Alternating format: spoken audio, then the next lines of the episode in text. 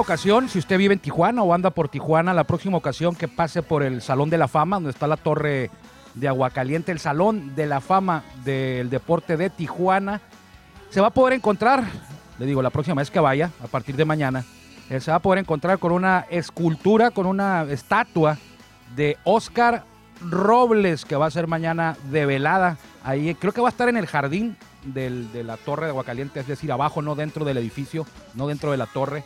Una escultura del el tercera base tijuanense Oscar Robles, que fue el sexto nativo de nuestra ciudad en llegar a grandes ligas. Terminó su carrera en el 2017 y lo hizo con Toro de Tijuana. Se retiró siendo campeón, un pelotero eh, de gran historial en la pelota de la Liga Mexicana de Béisbol y también en la Liga Mexicana del Pacífico. Así que invitados mañana a las 11 de la mañana al Salón de la Fama del Deporte Tijuanense para la develación de esta escultura del Astro Boy, así le dicen, Astro Boy Oscar Robles. Soy Armando Esquivel, me da mucho gusto que nos permita acompañarlo eh, como todos los días de lunes a viernes a través de la legendaria frecuencia 1550 AM, una es la voz más de Grupo Cadena, por aquí nos escuchamos más fuerte y llegamos más lejos, esto es Círculo de Espera, si usted lo prefiere también nos encuentra en Spotify, nuestro podcast del mismo nombre, Círculo de Espera Radio. Vámonos con, eh, estamos transmitiendo desde Tijuana, Baja California, y vámonos con la mejor voz de un estadio en México, me refiero a la de mi buen amigo Jorge Niebla, el Caifán, para que abra las puertas de este espacio que es traído ustedes por Tecate. Bienvenidos.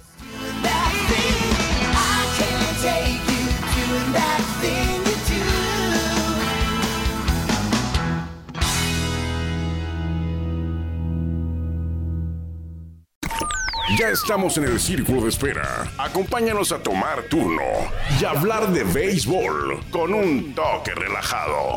Aquí empieza Círculo de Espera. That Thing You Do era la melodía que escuchamos, fue la melodía que escuchamos al inicio. Es un, un grupo ficticio, es el soundtrack de una película del mismo nombre, That Thing You Do, que sale por ahí Tom Hanks y es como el promotor de esta de este grupo de rock por allá ambientado en los años 60 eh, The Wonder se llama el grupo ficticio, repito, la canción pues fue para exclusivamente para el soundtrack de esta película. Olvídese usted de los Yankees, olvídese usted de los Astros, olvídese usted de los Medias Rojas, de los Medias Blancas, de los Rays, de los Azulejos, de quien quiera, olvídese porque luego de los primeros 21 duelos, incluso ya jugaron hoy y ganaron los, escuche bien, los Royals de Kansas City, los Royals de Kansas City es el equipo con el mejor récord de toda la liga americana. Tienen 14 victorias, las mismas que tienen los eh, Medias Rojas de Boston y las mismas que tienen los Atléticos de Oakland, pero tienen menos derrotas, tienen 7 los Royals, los Medias Rojas tienen 9 y los Oakland A's que acaban de terminar una cadena de 11 victorias tienen 8, o sea que 14-7 es el mejor récord de la liga americana. De hecho, revisando la Liga Nacional, es también, eh, no, el mejor récord de, de, de todas Ligas es el de Dodgers, a pesar de, bueno, a pesar de la, de la pesadilla que vivieron. Bueno, no fue pesadilla, buenos juegos, perdieron la serie. Tienen 15-7 los Dodgers y medio juego abajo de ellos están los Royals de Kansas City. 21 juegos, falta mucho, es una temporada, es un maratón de 160, sin embargo, eh, han ganado 5 seguidos los Royals con el de hoy. Están en primer lugar de su división, eh, sorpresivamente arriba de Medias Blancas, arriba de los Twins, que no les ha ido nada bien a los Twins, 7-13 en el penúltimo lugar, solamente arriba de los Tigres, que repito, hoy perdieron 3-2, ganó Royals de Kansas City a domicilio, ahí en el Comerica Park, si es que no le han cambiado de nombre todavía. Entonces, no creo que vayan a durar mucho ahí. Eh, me, baso yo en el diferencial de carreras, tienen 94 carreras anotadas y 90 recibidas, es decir, más 4 en el diferencial. Eh, ya lo hemos eh, discutido esto y sí tiene que ver, sí tiene que ver, quiere decir que los Royals se han beneficiado de muchos juegos que han ganado cerrados, que ha tenido que ver quizá un poquito de suerte ahí, entonces no creo yo que vayan a durar mucho, además el bateo está, no, está, no están en los mejores 10 equipos ni de bateo ni de picheo, va a ser cuestión de tiempo, no creo yo que vayan a aguantar mucho, los dirige Mike Mattini, eh, quien fuera manejador de Cardenales todavía hace por ahí de tres años, Mike Mattini, él suplió a, iba a decir a Yo Torres, porque estoy leyendo el libro, pero no, él suplió a Tony Larusa, eh, aquel legendario manejador que ahora está con los Medias Blancas, por cierto. O sea que Matini está en primer lugar y Tony Larusa está en segundo con los Medias Blancas. Creo yo, sigo convencido de que esa división se la va a llevar los Medias Blancas de Chicago. Le decía en la introducción que si usted anda en Tijuana o vive en Tijuana, la próxima vez que se dé una vuelta por la parte del centro de la ciudad, aún quizá, bueno, no está en el, bueno, sí, es del centro, está un ladito del centro, pero ya no se llama, ya no le dicen, muchos, muchos no le dicen el centro ahí. La subida al fraccionamiento El Rubí, la subida al fraccionamiento Juárez, abajo está el salón, hay un, hay un parquecito, hay una, hay una, una torre, la torre Aguacaliente, una réplica de la torre Aguacaliente que se quemó hace muchos años. Bueno, pues la réplica está ahí en ese parquecito abajo y en esa torre está, es el recinto eh, que alberga al Salón de la Fama del Deporte Tijuanense. Y en ese lugar, eh, mañana será develada una estatua, una escultura de Oscar Robles a las 11 de la mañana, un esfuerzo conjunto del Salón de la Fama y de Toros de Tijuana. Este pelotero que se retiró con Toros en 2017, ya le decía, se retiró campeón, jugó grandes ligas eh, con los Dodgers, con los Padres, por ahí de tres temporadas de gran carrera en el verano sobre todo con los Diablos Rojos. Debutó con Guerreros de Oaxaca, pero también jugó con los Diablos Rojos del México y terminó su carrera desde, el 2015. Jugó con Toros de Tijuana, 2015, 2016 y 2017 se retira y fue el año del campeonato. Así que enhorabuena para el paisano, así le digo yo, mi amigo el paisano. Un privilegio sé que poder ser amigo de Oscar Robles mañana, tendrá su trato ahí. Me han preguntado, oye, pues, ¿y le van a hacer a todos los demás? Creo que por ahí son nueve tijuanenses, nueve nacidos en Tijuana que han jugado grandes ligas. Eh, no, no sé, fíjense, no, no, este yo creo que es el primero, el primer paso de un, esfuerzo que puede irse en ese sentido de que en algún día poco a poco se fueran colocando, eh, si ya se va a colocar la de Oscar, eh, en algún momento se colocaran estatuas como por ejemplo Benjamín Hill, jugó grandes ligas, de hecho fue campeón con los Angelinos, él jugó con Rangers y con Angelinos y fue campeón de Serie Mundial, también jugó con Toros, Benjamín Hill en el 2004, ahora manejador de los Mariachis en el verano y de los Tomateros de Culiacán, con quien tiene cuatro títulos en cinco intentos. O sea que le ido bien al paisano Benjamín Gil. Esteban Loaiza también está por ahí. Benjamín Gil, Oscar Robles, Esteban Loaiza, quien? Rigoberto Beltrán, eh, Frey Sandoval, eh, José Silva, Andrés Berumen. Por ahí me faltan dos. Ah, eh, Alejandro Kir, que está jugando en estos momentos todavía en grandes ligas. Y se me pasa por ahí uno. Rigoberto Beltrán, José Silva, Benji Gil, Oscar Robles. Ah, Jorge Campillo. Jorge Campillo, esos son los nueve. Sería algo, sería muy bonito si llevan a poner la de Oscar, que en, que en un futuro estuvieran por ahí, eh, se les hiciera una estatua, un espacio a todos los que eh, jugaron, tijuanenses que lograron cumplir ese sueño de Grande Liga. Ahí está la invitación, si anda por ahí mañana a las 11, eh, martes a las 11 de la mañana en el Salón de la Fama del, iba a decir del béisbol mexicano, ese está en Parque Fundidor en Monterrey, el Salón de la Fama del Deporte Tijuanense. Y si no lo conoce, pues es una oportunidad para entrar al edificio la, la torre, recorrerla, todas las glorias que, le han dado lustre a Tijuana, no solo en béisbol, en boxeo, que ha habido muchos, muchos. Tijuana es una plaza reconocida a nivel nacional y a nivel mundial por el boxeo. Hay basquetbolistas, atletas, eh, jockeys, eh, golfistas, tenistas. Angélica Gabaldón creo que está por ahí. Eh, directivos, impulsores, referees, árbitros, de todo, de todo. No nada más es de béisbol y lo invitamos para que eh, si no puede ir mañana, pues la próxima vez que ande por ahí, recuerde y vaya a ver eh, la estatua y se dé una vuelta al Salón de la Fama del deporte de Tijuana. Hablando de los toros, porque bueno, hacíamos referencia a los toros cuando mencionábamos a, a Oscar Robles, vamos a dejarlo de Oscar Robles, mañana le tendremos la información y una entrevista a ver qué la reacción ahí de Oscar Robles, que seguramente va a estar muy emocionado, algo, algo muy importante ya cuando se retira, va a ir con su familia ahí Vamos a hablar de los toros de Tijuana porque tuvieron entrenamiento hoy, una ligera llovizna al final de la práctica habitual. Sin embargo, se alargó el entrenamiento porque eh, hubo fuego cruzado, sostuvieron su primer duelo interescuadras. Eh, la segunda semana de prácticas arrancó hoy ya con plantel completo. Recuerde usted que llevan dos semanas, pero la primera fue como un minicamp, un early camp en el que estuvieron solamente los receptores y los lanzadores. Y ya a partir del eh, lunes pasado se integró eh, el resto, o sea, los jugadores de posición. Y ahora, por la mañana, después de la práctica normal, tuvieron su primer careo, su primer encuentro interescuadras. Omar Vizquel muy pendiente con todo su cuerpo técnico, eh, observando a, los jugadores. Lo dividieron en dos, en dos equipos. El equipo A, que tuvo a, vamos a ver, ellos tuvieron a, Eni Romero como pitcher abridor. Eh, ya habíamos hablado de Eni Romero, le decíamos que era relevista pero fíjese que nos fuimos, como dicen por ahí, nos fuimos con la finta, porque Eni Romero jugó eh, varios años en grandes ligas eh, con Tampa Bay, debutó, y siempre lo hizo como, a excepción de su, de su, de su debut, el año que debutó solamente participó en un juego y lo hizo como abridor, y de hecho le fue muy bien. Eh, no ganó, dejó el juego ganado, pero, pero el equipo, al bullpen le empataron y lo hizo como abridor, pero después de ahí, todas sus apariciones en grandes ligas fueron como relevo. Sin embargo, en la pelota dominicana, él es dominicano, en invierno, él siempre ha sido abridor. Y yo, nosotros le hemos comentado a usted que el bullpen que se reforzó con Eni Romero, pues no, no va a ser el bullpen, es la rotación. Hoy trabajó dos entradas en el equipo, vamos a llamarle a ese el equipo, el equipo B. con él estuvieron Johnny Davis, eh, José Guadalupe Chávez, Leandro Castro, así, batearon, Efren Navarro, eh, el Cochito Cruz, Pete O'Brien, Gabriel Gutiérrez y los jovencitos Mariscal, Padilla, fueron los que integraron el equipo. Este es el equipo A. Y el equipo B abrió Vidal Nuño, este lanzador que eh, jugó Grandes Ligas. Y el año pasado recuerdo a Vidal Nuño porque cuando los toros enfrentaron a los Dodgers allá en el, en el campamento de Dodgers en Camelback Ranch, Arizona, en Glendale, hay un ladito de, Phoenix, pegado a Phoenix. Eh, él fue el que abrió el juego que sostuvieron contra Clayton Kershaw. Vidal Nuño fue el antagonista de Clayton Kershaw esa tarde allá en Glendale, perdón.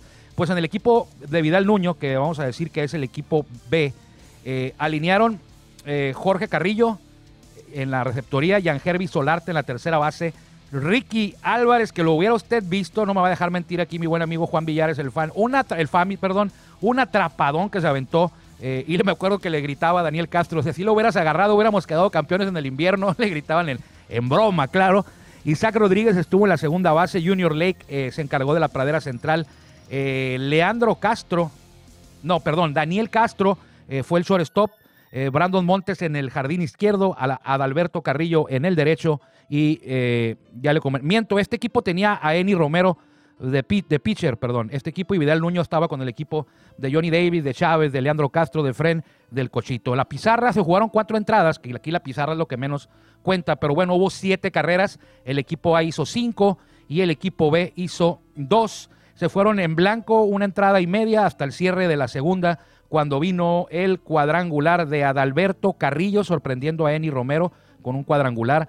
Pero luego vino la reacción del equipo A en la tercera entrada cuando Pete O'Brien, este pelotero, muchos no lo conocen, jugó grandes ligas, es jardinero. De hecho, él, fue catcher en la Universidad de Miami, habla perfecto el español porque su mamá es cubana. Él nació en el 90, tiene 30 años.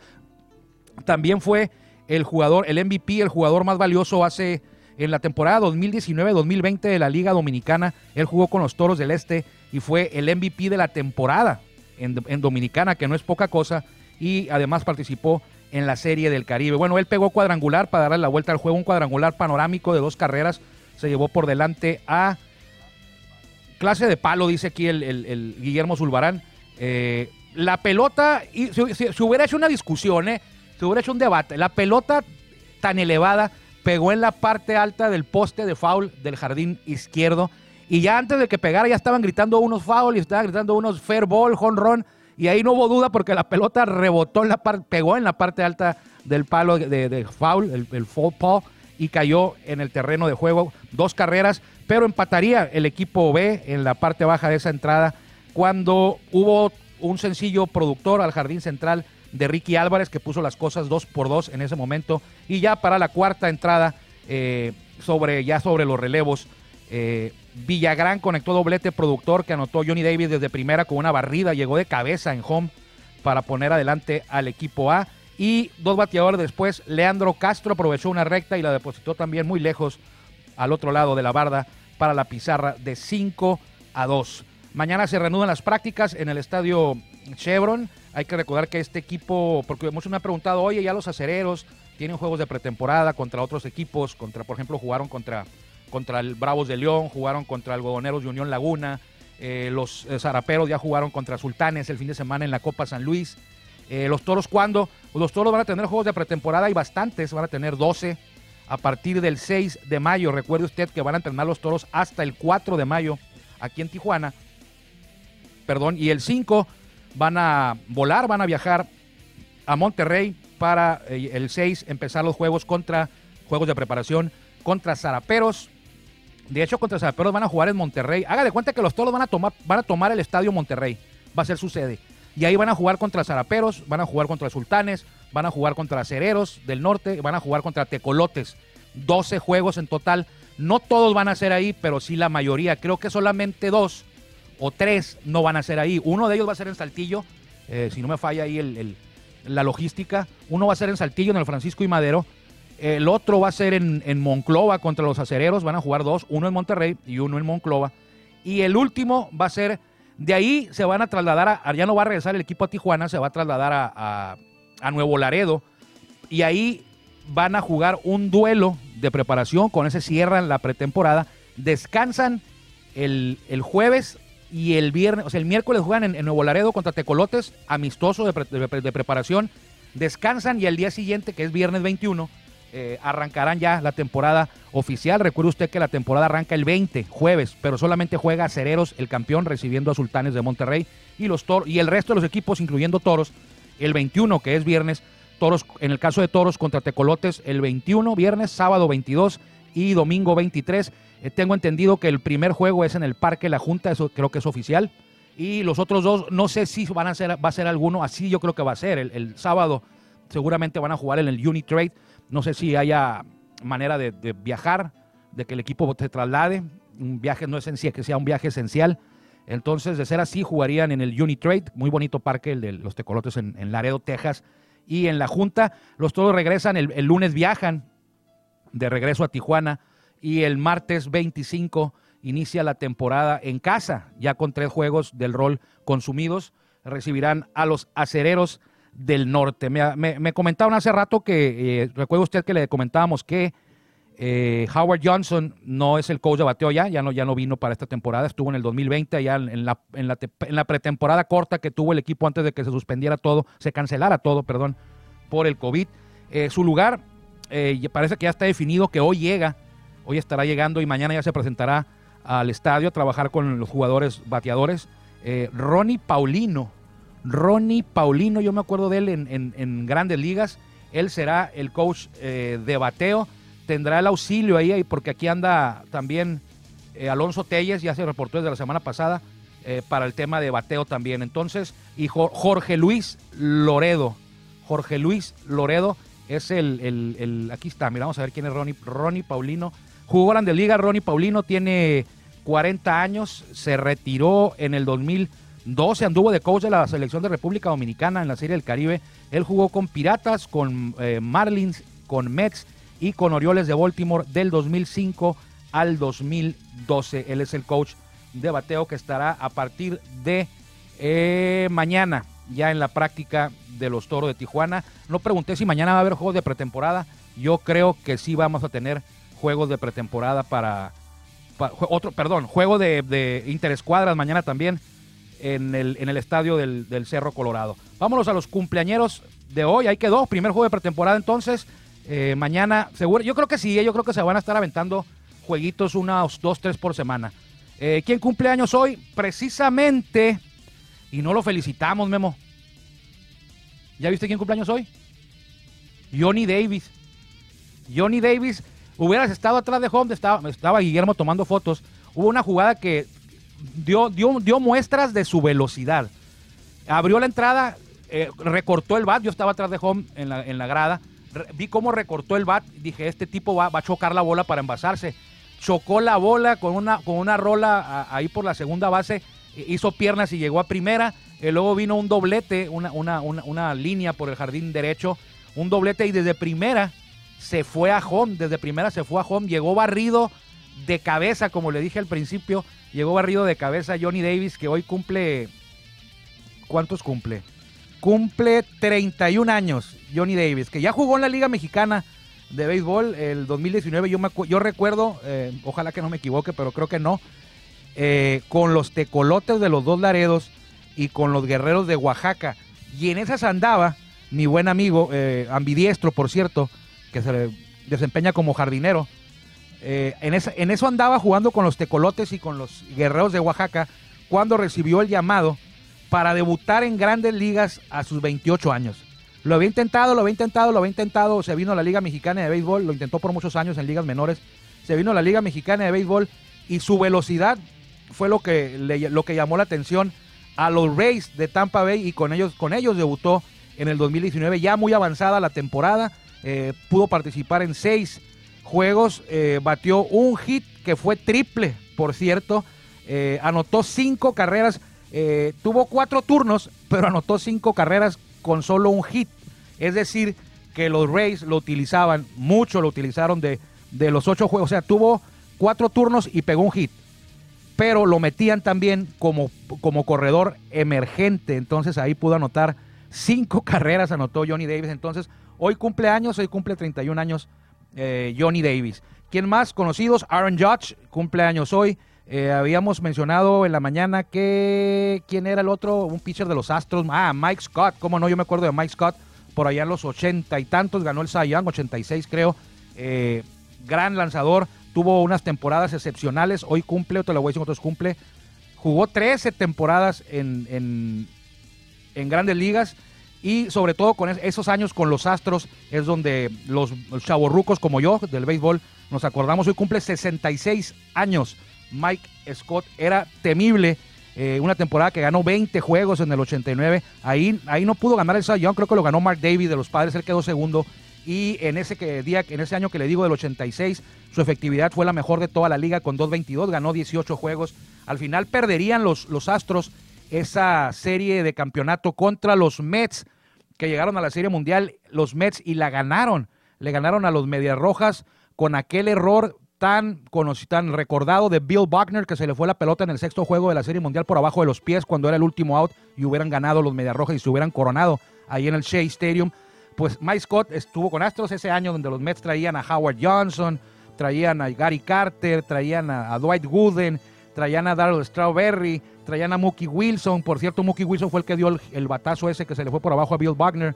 Eh, un equipón traían los, los Mets dirigidos, si no mal no recuerdo, Kit Hernández por David Johnson, que ganarían la Serie Mundial. Y hay una, una anécdota y una historia que cuando los Mets le ganaron el juego ese, es el decisivo a Houston en el Astrodomo, cuando venían de regreso, pues hicieron giras el avión en el que viajaron, y hicieron giras por dentro, pues que, que no destrozaron todo, pero hicieron un cochinero en el avión y le, salió carito al dueño eh, las reparaciones del, aeroplano ese. También cumpleaños Amos Otis, este es todavía más para atrás porque este se retiró, este era jardinero central, se retiró en el 84, eh, se le recuerda más con los Royals, ahí fue, fue cinco veces al, juego de estrellas y ganó tres guantes de oro, además de batear 2000, 2000 hits. Y si alguien batea 2000 hits, pues cuidado, cuidado, este es, no salón de la fama, pero fue, quiere decir que fue un gran jugador. Terminó ayer la serie, el segundo careo entre padres y Dodgers, si usted le va a los padres, puede estar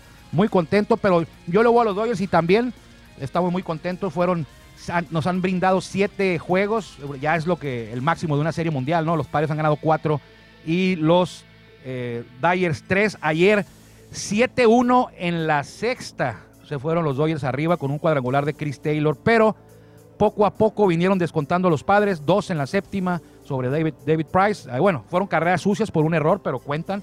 Y dos en la octava y empataron con dos en la novena y eso que no estuvo Kenley Jansen, Kenley Jansen en la lomita, ahí le fue, pues no pudo sacar el trabajo muy bien Víctor González, el relevo de los Dodgers es lo que queda ahí como área de oportunidad palpable, es el bullpen de los Dodgers de Los Ángeles que no pudieron mantener una ventaja de seis carreras en las últimas tres entradas, es decir, Padres se presentó a batear en la séptima entrada con una desventaja de seis carreras y empezaron a descontar, a descontar y todavía en la entrada 11 los Dodgers pudieron, en la 10, en la 10 o en la 11 pudieron la casa llena con un out y no pudieron traer la carrera que les hubiera dado la victoria ahí porque estaba todavía empatado el duelo. Como le decía, hoy ya jugaron los Royals, ganaron 3-2 a los Tigres de Detroit, el mejor equipo de la Liga Americana.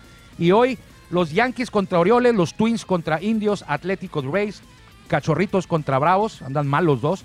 Marlins contra Cerveceros, sorprendiendo a los Cerveceros con marca de 13-8 y de los mejores picheos, si no el mejor de la liga. Phillies, Cardenales, Angels contra Rangers, Marineros, Astros, Rockies, Gigantes y los Rojos de Cincinnati eh, van a visitar, van a recibir, van a, van a enfrentar, perdón, en la en las lomas de Chávez Rabina, en el estadio de los Dodgers, a los azules que tendrán en la loma eh, a Julio Urias, que viene de una tremenda actuación la semana pasada contra los eh, marineros y hoy Dyers contra Rojos. Entonces, mientras que los padres descansan, creo que están viajando. Si no viajaron ayer, no han de haber viajado hoy o, ayer mismo. Y han de estar por allá. Eh, no, es, sé si habrán ido en carro o, en, camión porque no está tan lejos, pero bueno, si es un viajecito de 3, 4 horas. Yo creo que sí se fueron en avión. Padres se va a enfrentar a partir de mañana a los uh, Diamondback de Arizona, ahí en Phoenix, en el, en Stadium, Shea, Field, perdón, y luego volverán a casa y recibirán a los Gigantes de San Francisco el fin de semana, que por cierto los Gigantes son segundo lugar, y a los Piratas de Pittsburgh. Por aquí nos encontraremos mañana, ya tendremos noticias de los toros, tendremos eh, las impresiones de Oscar Robles ya con la develación de esta escultura y seguiremos hablando de los Dodgers y los padres. Tenemos unas entrevistas, pero se las guardamos para mañana. Cuídese mucho, eh, quédese con los pájaros picantes en la 1550 AM si usted así lo quiere y si Dios también así nos lo permite. Seguramente nos encontraremos por aquí mañana, mañana ya martes. Que le vaya bien. Gracias por acompañarnos en el Círculo Espera. Nos escuchamos próximamente. Círculo Espera.